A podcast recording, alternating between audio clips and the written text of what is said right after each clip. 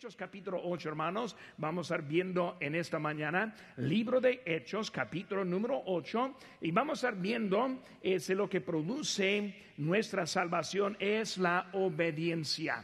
¿Y por qué estar hablando un poco en esta mañana acerca de la obediencia? Aquí estamos en Hechos capítulo 8. Les invito, hermanos, a que se pongan de pie mientras que leemos la lectura de la palabra de Dios. Dice aquí, hermanos, en versículo número 26 en adelante dice, un ángel del Señor habló a Felipe diciendo, levántate y ve hacia el sur por el camino que desciende a Jerusalén, a Gaza, el cual es desierto. Entonces él se levantó y fue. Y sucedió que un etíope eunuco, funcionario de Candace, reina de los etíopes, el cual estaba sobre todos sus tesoros y había venido a Jerusalén para adorar. Volvía sentado en su carro y leyendo al profeta Isaías. Y el Espíritu dijo a Felipe, acércate y júntate a ese carro. Acudiendo Felipe, le oyó que leía al profeta Isaías y dijo, pero ¿entiendes lo que lees? Él dijo, ¿y cómo podré si alguno no me enseñare? Y rogó a Felipe que subiese y se sentara con él. El pasaje de la escritura que leía era este, como oveja a la muerte fue llevado, y como cordero mudo delante del que lo trasquila, y no abrió su boca. En su humillación no se le hizo justicia, mas su generación, ¿quién la contará? Porque fue quitada de la tierra su vida. Respondiendo el eunuco, dijo a Felipe, te ruego que me digas, ¿de quién dice el profeta esto? ¿De sí mismo o de algún otro? Entonces Felipe, abriendo su boca y comenzando desde esta escritura, le anunció el Evangelio de Jesús. Oremos, Padre Santo, Señor, gracias te doy por este momento que tenemos para estudiar tu palabra. Señor, te pido que tú nos des entendimiento en esta mañana. Señor, nuestro deseo es servirte. Y para poder servirte es necesario ser obediente. Por eso, Señor, te pido que tú nos ayudes a entender un poco de la obediencia en esta mañana. Gracias por todo. En tu nombre precioso que te pedimos. Amén. Pueden tomar asiento, hermanos. Estamos viendo lo que dicen algunos en tiempos sin precedentes. Y cuando hablamos de esos tiempos que son muy raros y verdaderamente no estamos acostumbrados a la vida en la cual que tenemos hoy en día. La pandemia y la cuarentena de los sanos y los enfermos es algo sin precedentes. Gente aterrorizada, si, si, sale de la casa eh, va a morir o va a matar a otro con esta, este coronavirus, es algo que no es normal. Usamos la palabra ciencia hoy en día para probar nuestras ideas que nosotros tenemos. Nosotros hacemos más que cualquier otro negocio para la salud pero de todas maneras, algunos que atacan a la iglesia diciendo que no debemos estar en su casa. Es un tiempo muy diferente que en que estamos viviendo hoy en día, sin precedentes, amenazas de racismo, sin precedentes, desobediencia a, a los policías, sin precedentes, violencia, violencia con la policía, violencia con la misma gente. La semana pasada en la ciudad de Chicago fueron 104, tirados con balas con 18 muertos. Verdaderamente están viviendo en un tiempo sin precedente de destrucción de los negocios y tiendas de gente inocente, de los símbolos de algunos dicen que representa el racismo de cualquier símbolo de nuestra historia están tratando de eliminar hasta las estatuas de Lincoln y también de eh, ese Grant y los que estuvieron para defender este, la gente de la esclavitud sin precedentes, la economía parada, la gente que está en necesidad y sigue todo lo que estaba anteriormente. Cambio de clima y todo para darnos es el susto en la vida. Pero mi pregunta es, ¿verdaderamente es tiempo sin precedentes? Cuando vemos hermanos en la Biblia, tiempo de los profetas, vemos que ellos fueron matados por muchos. Vemos que Jesucristo, quien fue crucificado, la iglesia primitiva y la persecución de ella, los apóstoles, los mártires, la edad oscura que siguió ese tiempo. Hermanos, la persecución que, eh, que hubo para llegar hasta de este país.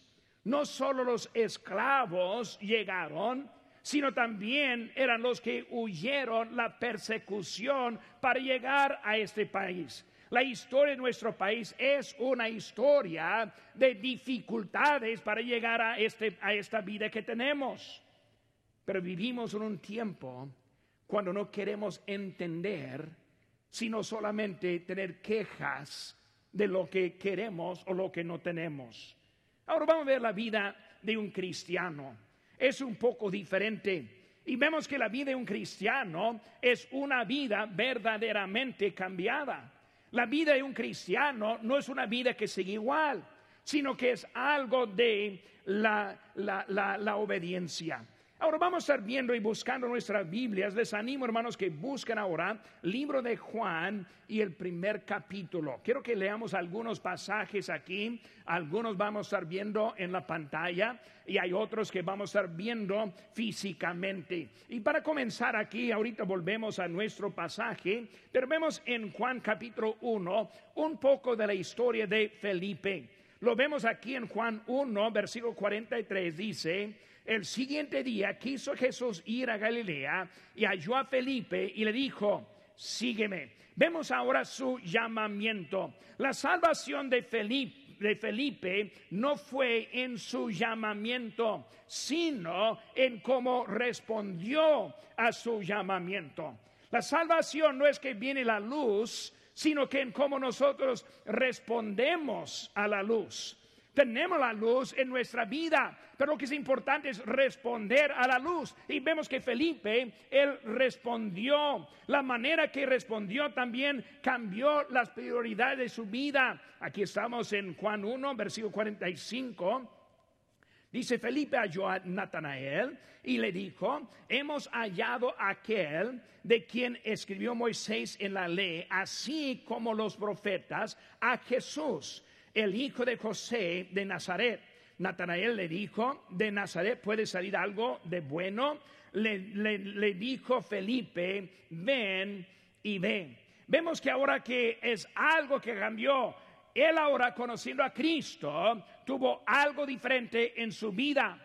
Por eso viendo a Natanael, tuvo que avisarle también de la verdad del Señor Jesucristo. Vemos que Cristo quiere cambiar el propósito de la vida. En Apocalipsis 3:20 dice la Biblia aquí, yo estoy a la puerta y llamo. Si alguno oye mi voz y abre la puerta, entraré a él y cenaré con él y él conmigo. Simplemente Cristo está diciendo, si yo entro, yo te cambio. Si yo entro, tu vida no queda igual. Si yo entro, va a haber algo diferente en la vida que tiene. Cuando Cristo nos salva, nosotros sentimos la necesidad de responder a la necesidad. Es algo natural. Viendo ahora poco más adelante aquí en Juan capítulo 12, que me acompañan aquí, capítulo 12, vemos que dice en versículo 21, le rogaron diciendo, Señor, quisiéramos ver a Jesús. Vemos aquí que algunos griegos buscaron a Felipe. ¿Por qué buscaron a Felipe? Los griegos vieron algo en la vida de Felipe que les provocó la pregunta hacia ellos. Hay en versículo capítulo 14, no es poco más adelante, versículo 8, vemos otra vez Felipe. Felipe le dijo, Señor, muéstranos el Padre y nos basta. Vemos la falta de entendimiento de Felipe. Él no entendiendo cómo era el Padre, cómo era el, Señor Jesucristo, pero vemos que Él ahora mostró algo de interés. Y el versículo 9 dice, Jesús le dijo, tanto tiempo hace que estoy con vosotros y no me has conocido, Felipe. El que ha visto a mí, ha visto al Padre. Entendemos que Cristo está diciendo, yo y el Padre uno somos. Y por vemos que él ahora está hablando y hablando directamente este de este asunto. Hermanos, vemos también el producto de lo que es la vida con Cristo, es la vida de obediencia. Quiero que veamos, hermanos, unas cositas en esta mañana para ayudarnos con el entendimiento de lo que es la obediencia. Volviendo a nuestro lugar aquí en Hechos, capítulo 8, vemos la primera cosa, hermanos, cuando hablamos de la obediencia, atento a la voz de Dios, atento a la voz de Dios. Versículo 26 dice, un ángel del Señor habló a Felipe diciendo, levántate. Ahora vemos que él ahora está atento. Cuando el ángel habló, él estuvo atento. Cuando Dios quiso agarrar la atención, él estuvo atento. Pero muchas veces nosotros vivimos la vida y no estamos atentos de lo que está diciendo Dios. Esta mañana Dios está hablando. Dios quiere agarrar la atención. Dios quiere que nosotros seamos obedientes. Él no quiere que sigamos el mismo camino de antes. Él quiere que nuestra vida sea una vida ejemplar, como de Felipe, como estamos viendo ahora que otros notando y hablando a él, a este mismo Felipe. Atento. Felipe fue usado por el Señor. Lo vimos en nuestra historia. Y él fue un predicador en gran manera. Los discípulos quisieron servir a Dios. Pero hermano, lo vemos este con los discípulos. Aquí en versículo número 9 de nuestro pasaje dice la Biblia, pero había un hombre llamado Simón antes que se antes ejercía magia que aquella ciudad y había engañado a gente Samaria haciéndose posar por, algo, por algún grande. Vemos ahora con él, él está sirviendo a Dios y vemos a él ahora y Felipe hablando y andando en ellos ese momento. Cuando pensamos en los apóstoles, siempre pensamos en los grandes. ¿Quiénes fueron los grandes? Pues pensamos en Felipe, digo en, en Pedro pensamos en Juan, pensamos en Jacobo, ellos tres siempre con el Señor. Pero en esta historia vemos que es otro más y es este Felipe quien está hablando con él. Él es ocupado en el ministerio, predicando. En versículo 6 dice la Biblia, aquí la gente unánime escuchaba atentamente las cosas que decía Felipe y viendo las señales que hacía porque vemos que la mano poderosa sobre fue sobre Felipe, ocupado con la gente, bautizándoles, con la gente hacia los endemoniados. Felipe es un ejemplo de lo que es la prosperidad espiritual la victoria en la vida, ser usado grandemente por Dios. Hermano, nuestro deseo debe ser ser usado por Dios. No solo un predicador, no solo un llamado por Dios, sino un creyente en Cristo. Ahí estuvieron, Pedro siempre delante, Juan siempre al lado de Jesús, Jacobo ya estuvo allí adentro y Felipe poquito más a, la orilla, pero con un deseo ser usado por Dios. Dios habló a Felipe. Cuando vemos cómo él habló a Felipe, una cosa que yo veo primeramente es que no le habló en una forma lógica. Lógicamente no la vemos aquí en nuestro pasaje. Cuando vemos a él, eh, vemos que eh, eh, ese, él estuvo ocupado y haciendo un buen trabajo. Señor, escoja a uno que es menos efectivo que él. Señor, escoge a uno que tal vez no está haciendo nada, sino que estamos viendo que Dios ahora está escogiendo a quien ya fue usado para dejar donde estaba la multitud para ir a uno solo. Dice la Biblia en Isaías 55, 8, porque mis pensamientos no son vuestros pensamientos, ni vuestros caminos mis caminos, dijo Jehová. Dios sabe lo que Él quiere de nuestra vida y la lógica no es la forma que debemos estar siguiendo los pasos del Señor. Hermanos, no sabemos lo que Dios quiere en la vida hasta que en mi propia vida yo no sé lo que Dios tiene para mí en el futuro. Yo hago la pregunta, yo aquí en Lancaster, ¿cómo es que Dios me puso aquí? Es su camino. Pero vemos, hermanos, que Dios tiene su camino y es superior que nuestro camino. Tiene su deseo que es superior a nuestro deseo. Por eso hay que aprender cómo seguir los pasos de Dios. Siempre necesitamos estar atento a la voz de Dios. ¿Qué aprendemos aquí, hermanos? Aprendemos varias cositas. Número uno, Él habla a los activos. Número dos, Él conoce su propio plan. Número tres, Él nos revela en el tiempo de Él.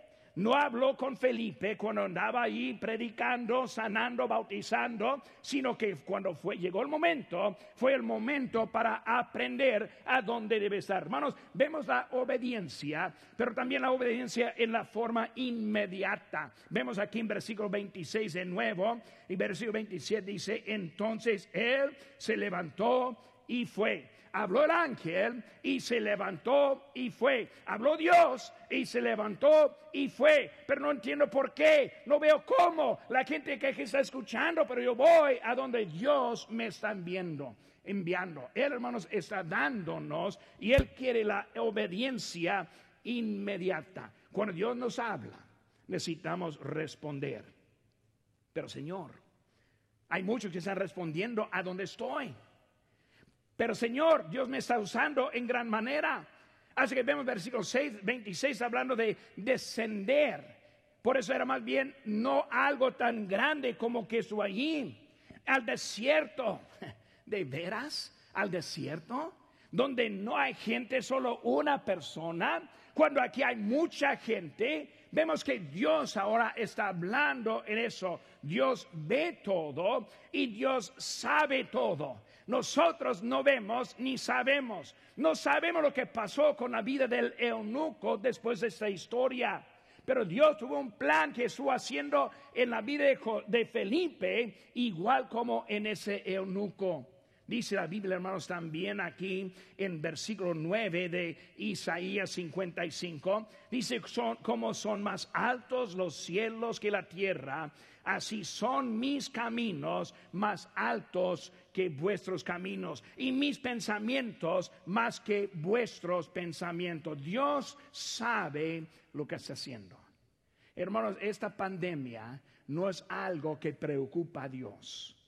No es algo que Dios ha pensado, ¿qué voy a hacer para volver los hermanos? ¿Qué voy a hacer para seguir el, evangelio? ¿Qué voy a hacer para que los misioneros puedan, misioneros puedan ser más e, efectivos en su campo? ¿Qué voy a hacer con toda la violencia que está pasando? Dios sabe lo que está pasando. Hermanos, Dios no necesita nuestra ayuda ni tampoco nuestro consejo. Dios sabe lo que Él quiere con nuestras vidas. Nosotros necesitamos simplemente la obediencia. Lo que dijo ahí en Job, cuando Job empezó a hablar y preguntar, y en Job 38, 4 dice, ¿dónde estabas tú, hablando Dios, cuando yo fundaba la tierra? Házmelo saber si tienes inteligencia. ¿Qué está diciendo a Job? Simplemente, Job, no seas tonto. Yo sí estoy en control. Yo sí sé qué está pasando. Lo que yo quiero de ti es la obediencia.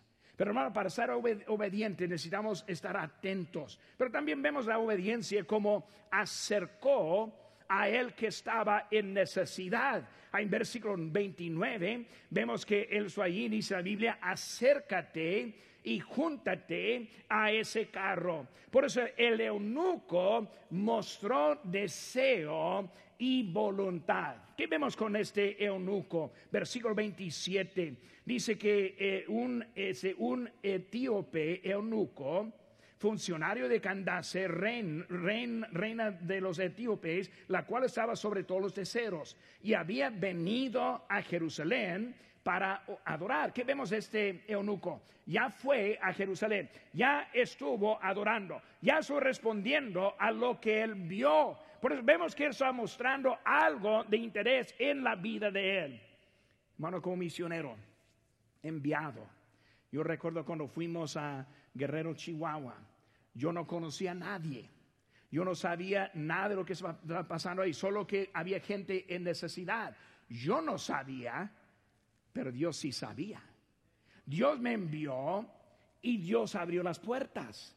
Dios me puso allá y algunos fueron salvos. Dios me envió para levantar una iglesia. Era de Dios y Dios sabe, aunque nosotros no sabemos. Fuimos a la ciudad de los Mochis, Sinaloa, y siempre eh, me, interesa el, eh, el, testimonio de Abundio, el primero que yo gané para Cristo ahí en, en, en, en, los Mochis, Sinaloa. Ese Abundio, el, su testimonio es que él, yo siendo extranjero, vino a su ciudad, le encontré en otro pueblo diferente donde vivía para alcanzarle con el Evangelio. Su historia fue poco diferente también cuando le gané para Cristo. Estuve hablando de Cristo y, yo le hice la pregunta, ¿a dónde va? ¿A cuál iglesia va? Y él dijo, pues antes yo era católico. Y pues algo interesante en eso, ¿cómo es que antes? Él, él dijo que yo vi que la iglesia católica no estuvo enseñando lo que dijo la Biblia. Por eso empezamos solo a leer la Biblia en la casa de mi esposa y yo. Y por eso estamos leyendo la Biblia. Casi me, me recuerda aquí de esa historia con este eunuco leyendo la Biblia. Y luego Dios le envió un misionero para encontrarle no en los mochis, sino de otro pueblo. Y yo viviendo en los mochis, yo queriendo iniciar en los mochis y él viviendo allá para que conociera al Señor. Hermanos, Dios sabe. Dios pone todo en camino para nuestra vida. Yo no supe, pero Dios sabe. Hay que aprender cuál es nuestra parte. En 1 Corintios 3:6 dice, yo planté, Apolos regó, pero el crecimiento lo ha dado Dios. Por hermanos, hay, hay, que acercarse para revelar el Evangelio entendiendo que es Dios quien está en control de nuestras vidas.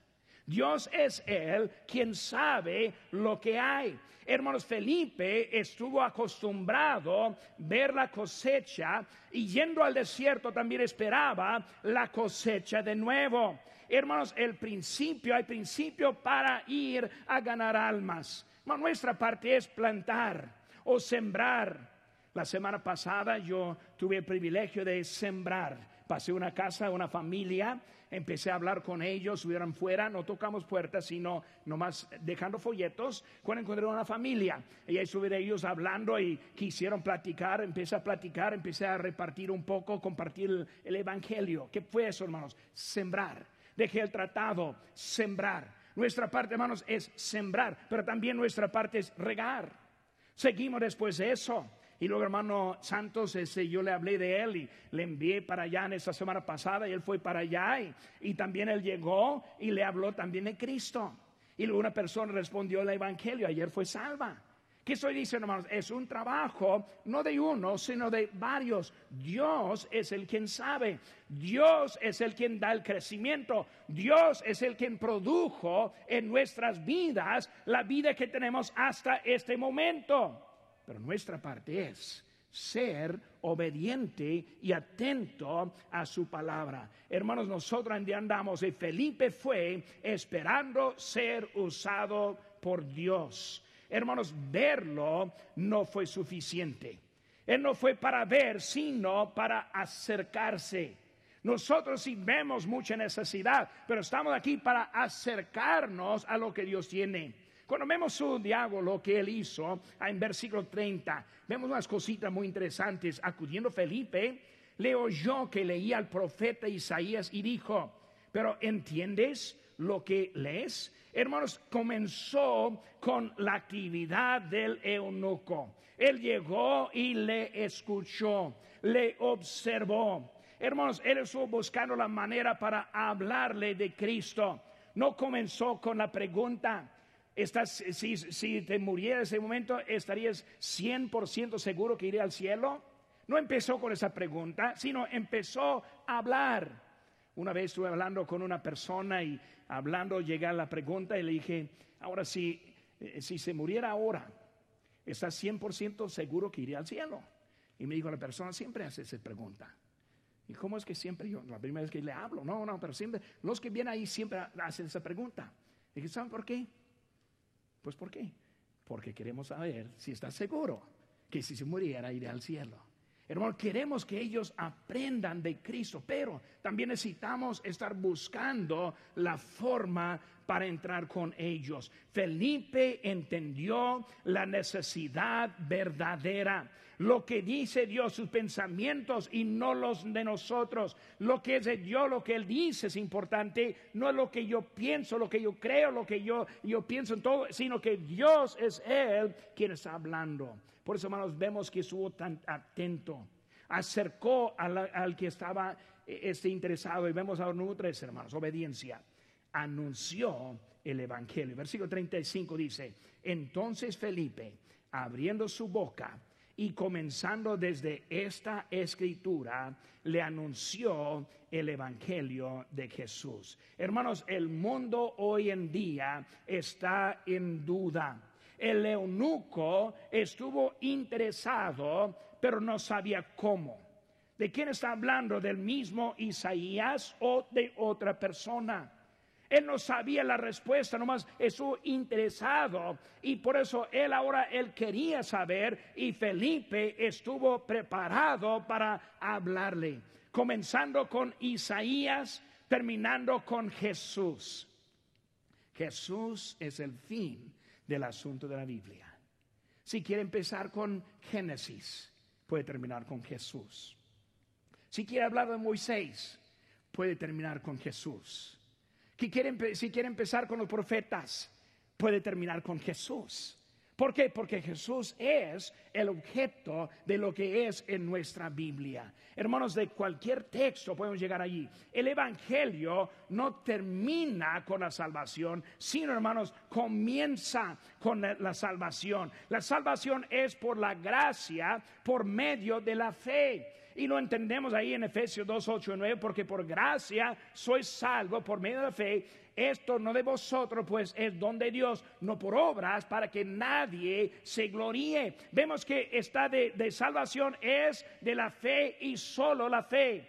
Pero hermanos, sigue después. Versículo siguiente, en versículo, versículo 10 dice, porque somos hechura suya, creados en Cristo Jesús para buenas obras obediencia. Obediencia.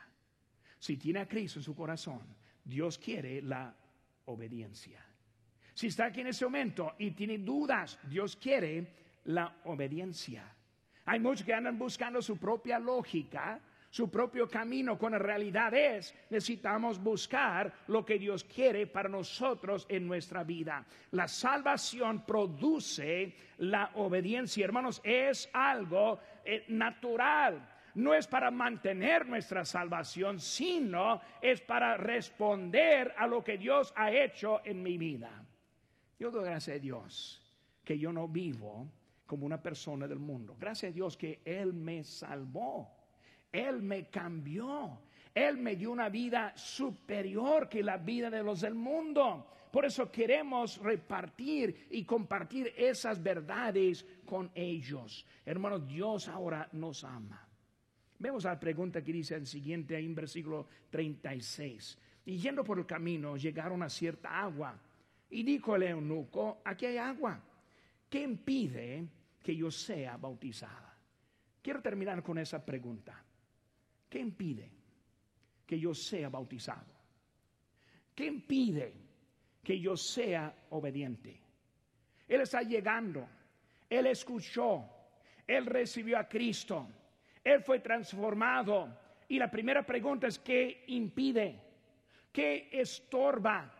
¿Por cuál razón no sigo obediente a la voz de Dios? Y vemos con él hablando ahí, hermanos, eso hablando de lo que era su primer paso, siendo el bautismo. ¿Qué le impide? ¿Qué le impide que siga a Dios en esta mañana en la obediencia? Si no ha sido bautizado, ¿qué le impide? Porque no sigue ese paso de obediencia en el diezmo, en la ofrenda. ¿Qué le impide? ¿Qué le impide ser obediente a la voz de Dios para servir en esta su iglesia? ¿Qué le impide? Porque no puede responder hoy en día a la voz de Dios en su vida para ganar almas y tocar puertas. ¿Qué le impide? Ayer tuve el privilegio de llevar a hermano Miguel este, Aguirre conmigo. Y yo, cuando yo voy este, tocando puertas, yo camino rápido. Yo llevo con jóvenes conmigo y casi los jóvenes nomás una vez me aguantan, les, les, les, les, hago llorar. Ellos salen llorando cuando están yendo conmigo. Yo camino, yo no ando, no ando despacito, ando caminando. Pero hermano Aguirre, él, él me hace a mí llorar. Ese hermano, ¿cómo puede caminar? Este no es un joven. Eh, eres cuñado de Moisés, algo así, pero él es, es uno que, pero, pero tiene salud. ¿Qué le impide? ¿Por qué no? ¿Por qué no sale obediente en esta mañana? ¿Qué le impide para seguir adelante? Esta mañana, si está aquí quizás no conoce a Cristo como su Salvador personal, ¿qué le impide? Si está en línea en esta mañana y está escuchando mi voz, ¿qué le impide? ¿Por qué no acepte a Cristo? Él vino a morir por nosotros. Él nos, nos salva si nosotros simplemente respondemos a la, invitación. ¿Qué le impide? ¿Qué le impide que sea salvo? Simplemente en este momento puede hacer una oración pidiendo perdón a Dios por los pecados, recibiendo a Cristo en su corazón y puede salir salvo en este momento. ¿Qué le impide?